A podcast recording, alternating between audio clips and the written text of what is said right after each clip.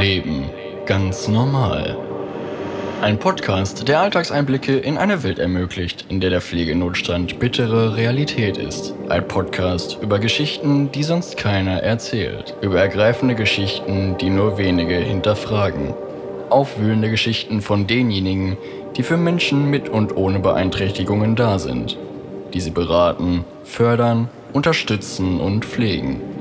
24 Stunden am Tag, sieben Tage die Woche, 365 Tage im Jahr. Ein Podcast mit authentischen Geschichten von alltäglichen Herausforderungen, von Niederlagen, von Glücksmomenten, vom ganz normalen Leben. Wir sind Scharfrichter, weil Jugendliche vor Gewalt und Terror fliehen müssen.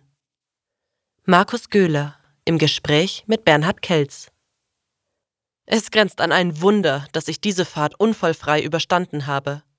Meinetwegen liegt es auch an ausreichend Fahrpraxis, an jahrelang antrainierten Automatismen. Wie auch immer. Hinter mir liegen 45 Kilometer, an die ich nicht die leiseste Erinnerung habe. Rote Ampeln, Stoppschilder, Geschwindigkeitsbegrenzungen. An nichts davon kann ich mich erinnern. Eine Dreiviertelstunde Blindflug in einem Zustand, in dem mir eigentlich jemand hätte den Autoschlüssel abnehmen müssen. Zum Glück hat es niemand getan, denn ich wollte weg. Nein, falsch, ich musste weg. Raus aus dieser unerträglichen Situation, den Kopf frei bekommen, Zeit zum Nachdenken haben. Mit Tränen in den Augen bin ich ins Auto gestiegen. Ich bin nicht gefahren, sondern geflohen. Vor Angst und Schrecken, vor Gewalt und Terror, vor Menschenhandel und Prostitution. Vor allem aber vor den Bildern in meinem Kopf. Ich habe versucht, der bitteren Wahrheit zu entkommen, doch sie hat mich begleitet. Genauso wie Wut, Verzweiflung und Enttäuschung.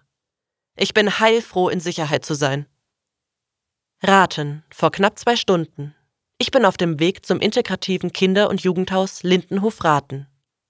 Ich bin kurz vorm Ziel und hier ist, unter uns gesagt, nichts los. Von den wenigen Touristen um diese Jahreszeit mal abgesehen. Nicht, dass mich das wundert, immerhin ist es ein ganz normaler Montagmorgen gegen Jahresende. Um außerhalb der Saison bei diesem Wetter wandern zu gehen, muss man solche Ausflüge schon sehr mögen. Warm ist es nicht mehr, auch wenn die Sonne scheint. Aber hier wirkt es schon fast ein wenig zu idyllisch. Rausgeputzte Häuschen, die ruhig vor sich hinfließende Elbe, rundum viel Grün. Eine lautlos von einem zum anderen Ufer fahrende Fähre. Eine schmale Hauptstraße. Immer mal wieder ein Zug. Dieser Landstrich mag wirtschaftlich nicht der stärkste sein, aber hier herrschen Ruhe und Ordnung. Ist ja auch etwas wert. Laut letzter Erhebung wohnen weniger als 400 Menschen hier, was ich nicht recht nachvollziehen kann. Jeder, der vom beschaulichen Landleben in relativer Nähe zu einer Großstadt träumt, wäre hier gut aufgehoben.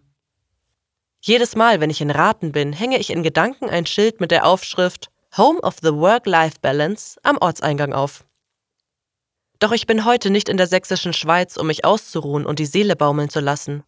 Auch wenn ich gerade merke, dass dieser Ort eben jenes Verlangen wieder in mir weckt. Später vielleicht, jetzt nicht. Heute bin ich hier, weil ich mit dem Einrichtungsleiter des Lindenhofs ein Treffen vereinbart habe. Laut Navi müsste ich so gut wie da sein. Dann sehe ich es. Ein wunderschön restauriertes Fachwerkhaus. Gesehen habe ich es schon oft. Ich bin gefühlt 100 Mal daran vorbeigelaufen. Dass es eine Einrichtung der Lebenshilfe ist, hätte ich nicht vermutet. Es bildet eine Seite eines, wie ich vermute, ehemaligen Dreiseithofes, genauer gesagt die zur Elbe hingewandte. Auf der gegenüberliegenden Seite scheint eine Pizzeria Einzug gefunden zu haben. Das zumindest entnehme ich dem Namen und den Auszügen aus der Speisekarte, die mit Kreide auf Tafeln an der Wand geschrieben wurden. Um die hier herrschende Ordnung nicht zu stören, fahre ich mit meinem Auto an den Gebäuden vorbei und biege vor dem Bahnübergang nach rechts ab. Hier hinten scheint es einen Parkplatz zu geben. Wenn nicht, fahre ich zurück zum Großen in der Nähe der Fähre. Doch ich habe Glück, kann mir einen Platz aussuchen und mache mich zu Fuß die vielleicht 100 Meter zurück zum Lindenhof. Am Straßenrand fällt mir eine Sitzbank auf, die zu einem Imbiss zu gehören scheint. Sowohl Rückenlehne als auch Sitzfläche bestehen aus drei dicken, quer verlegten Brettern so wie das bei einer Sitzbank üblich ist. Unüblich und im Handel so sicher nicht zu haben, ist die Lackierung. Die oberste Latte ist schwarz, die mittlere rot und die unterste gelb gestrichen. Natürlich weist die Sitzfläche dieselbe Farbgebung auf. Dermaßen irritiert betrachte ich die Speisekarte, die in Sichthöhe neben der Bank hängt. Es gibt Schnitzel, Bockwurst und Würzfleisch. Sogar Pommes, dazu Bier, Kaffee oder Limo. Ich lese, hier ist Deutschland, und zwar nur Deutschland. Da ich aber weder Hunger noch Durst habe, gehe ich vorbei, zurück zum Lindenhof. Bodrum vor ein paar Jahren. In der Nacht ist ein paar Kilometer vor der Küste in rauer See ein Boot gekentert. Unter den Menschen, die an Bord waren, befanden sich auch Kinder. Eines von ihnen, einen dreijährigen Jungen, fand man am Morgen am Strand der türkischen Stadt. Er lag auf dem Bauch, seine Arme hingen schlaff am Körper entlang, seine Handflächen zeigten nach oben. Sein Kopf war leicht nach links gedreht, seine Stirn lag auf dem Sand. Seine Haare waren nass, weil Wellen immer wieder Wasser über seinen kleinen Kopf spülten. Auch sein rotes T-Shirt, seine kurze blaue Hose und seine braunen Schuhe waren nass. Aylan war mit seiner Familie aus Syrien geflüchtet. Sie wollten nach Europa. Jetzt lag er tot am Strand. Das Foto seines leblosen Körpers ging um die Welt. Es wurde zum Sinnbild einer Tragödie. Es wurde zum Teil des kollektiven Gedächtnisses und es brannte sich unauslöschlich in mein Hirn. Raten vor knapp zwei Stunden. Innerhalb der letzten vier Jahre gab es hier sechs Einrichtungsleiter. Zwischendrin sogar Zeiten, in denen dieser Posten unbesetzt blieb. Nun liegt es an Markus Göhler, das integrative Kinder- und Jugendhaus zu führen. Wie eine solche Einrichtung von innen aussieht, konnte ich mir bis gerade eben nur vorstellen. Warum auch immer aber vor meinem geistigen Auge glich es einer Mischung aus Kindergarten und Schullandheim. Wo Kinder sind, ist Leben, Lachen, Trubel, Toben. Und immer wieder die ermahnende Stimme eines Erziehers, doch nicht ganz so wild zu machen. Ein gut gemeinter Ratschlag, der das Spiel nur so weit eingrenzen soll, dass sich niemand ernsthaft verletzt. Doch all das fehlt hier. Draußen herrscht Idylle, drinnen Ruhe. Aus meiner Verwunderung werde ich von Markus Göhler erlöst. Er begrüßt mich, wir stellen einander vor. Immerhin ist es unser erstes Aufeinandertreffen. Wir scheinen in etwa im selben Alter zu sein, einigen uns aufs Du. Markus also. Er wirkt angenehm ruhig und gelassen, trägt seine Haare zum Zopf gebunden, eine ebenso modische wie unspektakuläre Brille, Ehering. Ein Mensch, mit dem man sich gern umgibt, mit einer sehr wohlgefälligen Stimme, die hin und wieder einen erzgebirgischen Dialekt durchscheinen lässt. Ein Kumpeltyp, dessen Ruhe abfärbt, so sehr, dass man merkt, wie der eigene Puls sinkt. Er ist einer dieser Menschen, die Kindern in einem herrlich unaufgeregten Ton klarmachen können, wer Bestimmer ist. Ohne dass darüber noch diskutiert werden muss. Er schlägt vor, in der Fahrradwerkstatt zu reden. Er ist der Hausherr. Ich stimme zu. Osteuropa vor einigen Jahren. Ein Kamerateam von Spiegel TV begleitet einen Flüchtlingstreck auf dem Weg von Griechenland durch Osteuropa bis nach Deutschland. Immer wieder sind Checkpoints zu sehen, an denen sich Flüchtlinge registrieren lassen müssen. Sie stehen am Hafen, werden mit Bussen zum nächsten Checkpoint gebracht, werden weitergeschickt. Willkommen scheinen sie nirgends zu sein. In sengender Hitze stehen hunderte Menschen in einer Schlange, um sich abermals registrieren zu lassen. Das Kamerateam pickt sich einen Wartenden heraus, um ihn kurz zu interviewen. Er trägt ein Trikot vom FC Barcelona, scheint ansonsten keine weiteren Habseligkeiten dabei zu haben. Wie alt er sei und woher er komme, fragt ihn das Kamerateam. 14, aus Syrien, antwortet er. Auf die Frage hin, wo seine Familie sei, steigen ihm Tränen in die Augen. Seine Mutter und sein Vater seien tot, sagt er. Von allen anderen habe er seit seiner Flucht nichts mehr gehört. Die Offsprecherin der Sendung erklärt, dass es sich bei dem Jungen um einen UMA handelt, einen unbegleiteten minderjährigen Asylsuchenden. Raten, zehn Minuten nach meiner Ankunft. Wenn ich es nicht besser wüsste, würde ich mich in einem Schuppen von jemandem wähnen, der dringend Hilfe beim Aufräumen braucht. Ich erkenne zahllose Kisten, Schrauben, Werkzeuge und Fahrradteile. Grob geschätzt sind es fünf oder sechs Fahrräder, die hier stehen.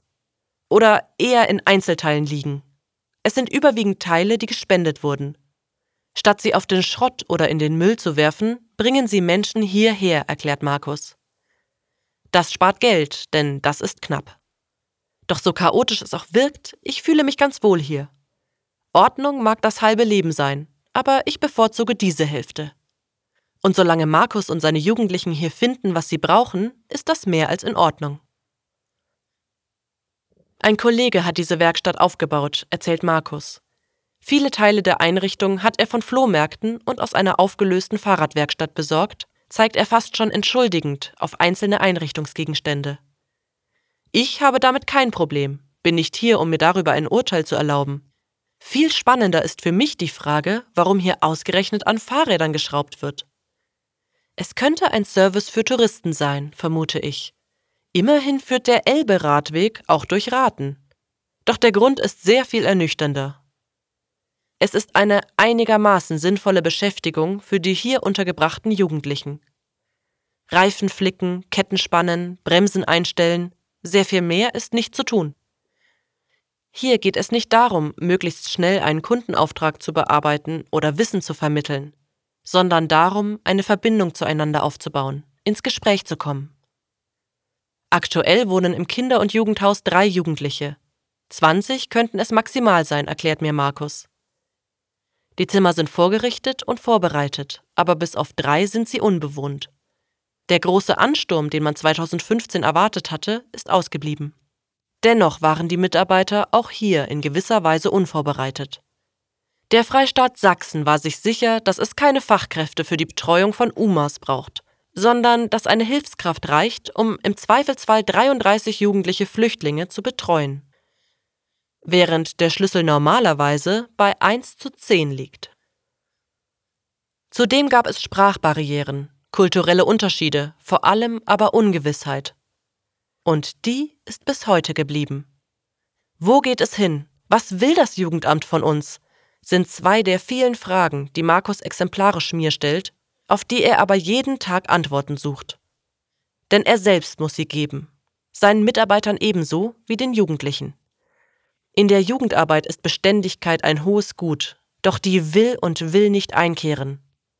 In kurzem zeitlichen Abstand, manchmal innerhalb von 14 Tagen, landen neue Anweisungen auf seinem Schreibtisch. Das zwingt Markus dazu, seine Mitarbeiter regelmäßig zusammenzurufen und ihnen die Änderungen mitzuteilen. Änderungen, die er manchmal selbst nicht versteht. Ab sofort müssen wir das so und so machen, sind dann Sätze, die er sagen muss. Die Wahrscheinlichkeit, dass er in wenigen Tagen wieder vor ihnen steht und zurückrudern muss, ist hoch. Vielleicht ist es ganz gut, dass sich die politische Planlosigkeit hier auf nur drei Jugendliche auswirkt. Aber selbst diese drei sind zu viel. Haben wir denn immer noch keine Idee, wie wir mit Kindern und Jugendlichen umgehen, die ohne ihre Eltern nach Deutschland gekommen sind? Dürfen wir uns ernsthaft wundern, wenn sich der eine oder andere von ihnen irgendwann der Fürsorge entzieht? wenn er abgängig ist, wie es im Amtsdeutschen heißt. Wie sollen Markus und seine Kolleginnen und Kollegen eine Konstante in das Leben der Menschen bringen, wenn es sie für sie selbst nicht gibt? Ungewissheit gehört zu den schlimmsten Dingen, die Menschen ertragen müssen. Nicht zu wissen, woran man ist, kann einen in den Wahnsinn treiben. Oder aber zur Flucht. Hauptsache, raus aus der Situation. Berlin, Frühjahr 2019.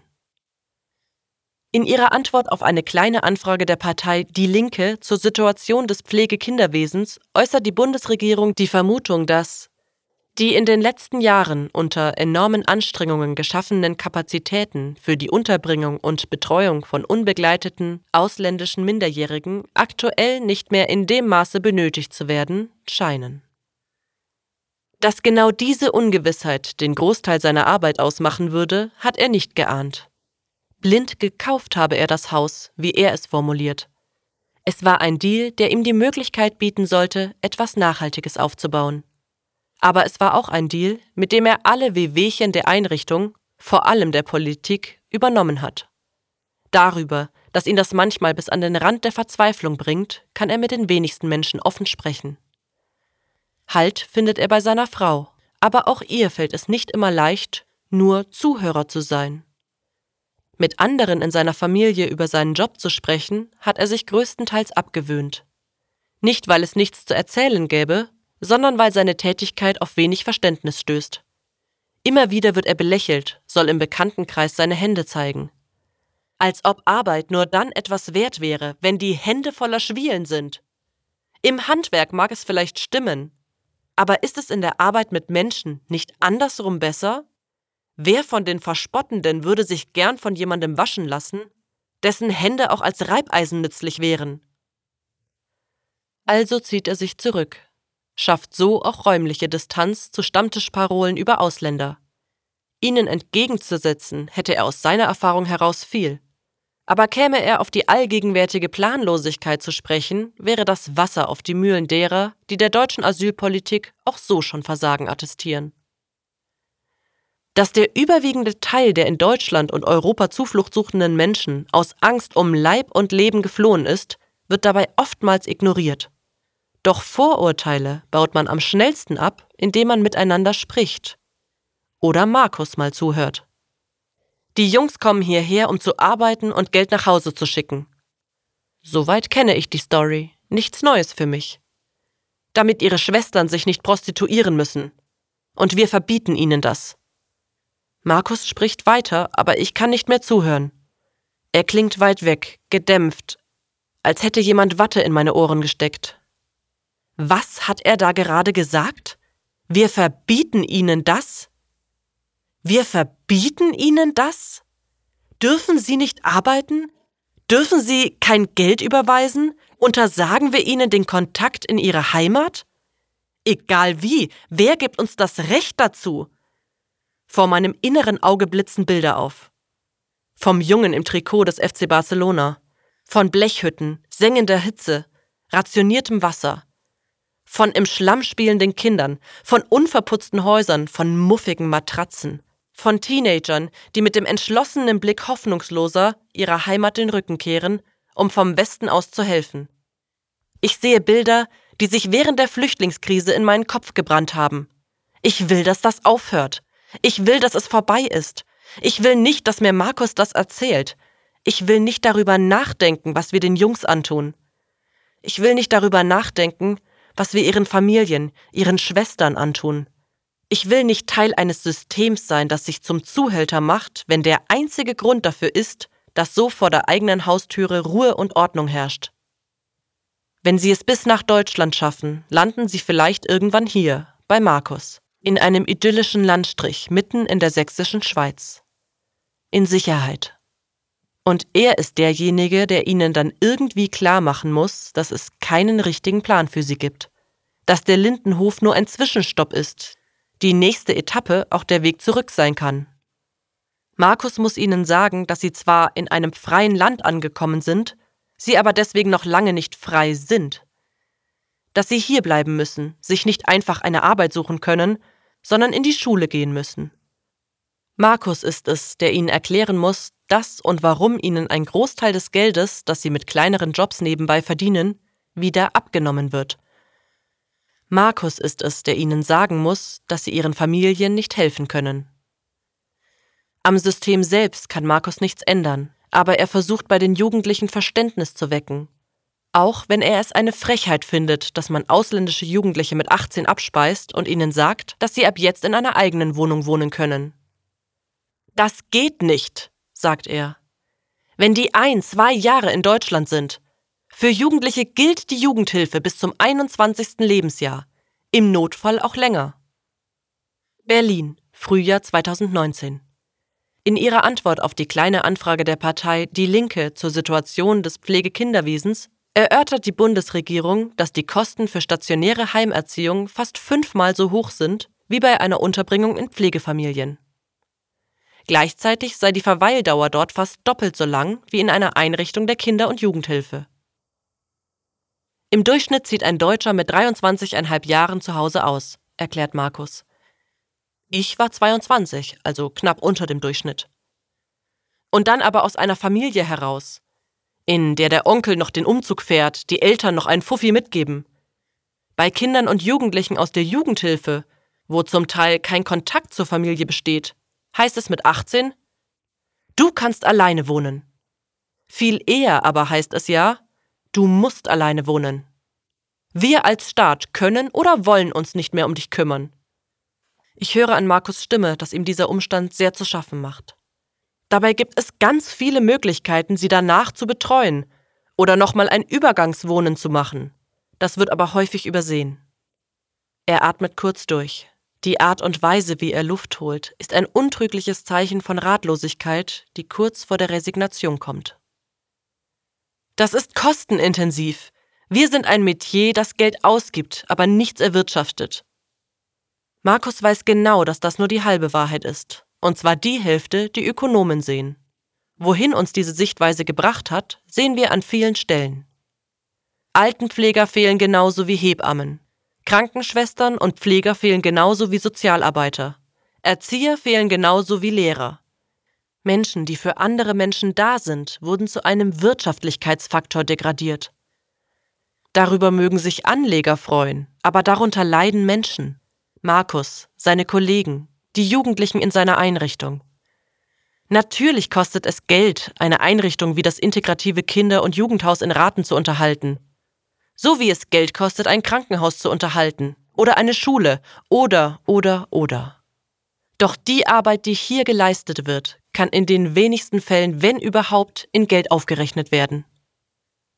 Wenn ich bei einem Jugendlichen bin, höre ich Markus sagen, wenn ich ihm in seiner Pubertät unter seinen Lebensumständen vermitteln kann, dass es nicht notwendig ist, andere klein zu machen, weil er so wie er ist wertvoll ist, dann erwirtschaften wir etwas Ideelles, das mache ich durch Jugendarbeit, durch Angebote, wie auch immer. Wenn Sie in einem Haus wie bei uns wohnen, dann bin ich bei Ihnen, für Sie da, helfe Ihnen, ein soziales Netz aufzubauen. Drei Jugendliche in einem Ort, in dem es mehr Touristen als Einwohner gibt. Klar, dass sie hier auffallen. Und zwar unabhängig ihrer Nationalität. Mit 18 Jahren müssen die Jugendlichen hier spätestens wieder ausziehen. Bevor sie 14 sind, dürfen sie gar nicht erst einziehen. Das ist unser aktuell enger Rahmen, den ich gerne noch erweitern möchte, erklärt Markus. Denn nur so könne es auch Integration geben. Kinder und Jugendliche, die unter ihrer aktuellen familiären Situation leiden, gibt es genug. Und jeder einzelne von ihnen ist einer zu viel. Doch Markus und seine Kollegen sind für sie da, haben nicht nur ein Dach über dem Kopf zu bieten, sondern vor allem pädagogisches Know-how. Leider wissen sie auch, was es heißt, nicht zu wissen, was der morgige Tag bringt. Aber davon lassen sie sich nicht entmutigen. Hören sich weiter tapfer die Geschichte von häuslicher Gewalt, Vernachlässigung, Krieg und Zerstörung oder tagelangen Fußmärschen an. Wenn sie gemeinsam an Fahrrädern schrauben, die am Ende vielleicht niemand haben will. Aber jeder Einzelne hier ist wertvoll, so wie er ist.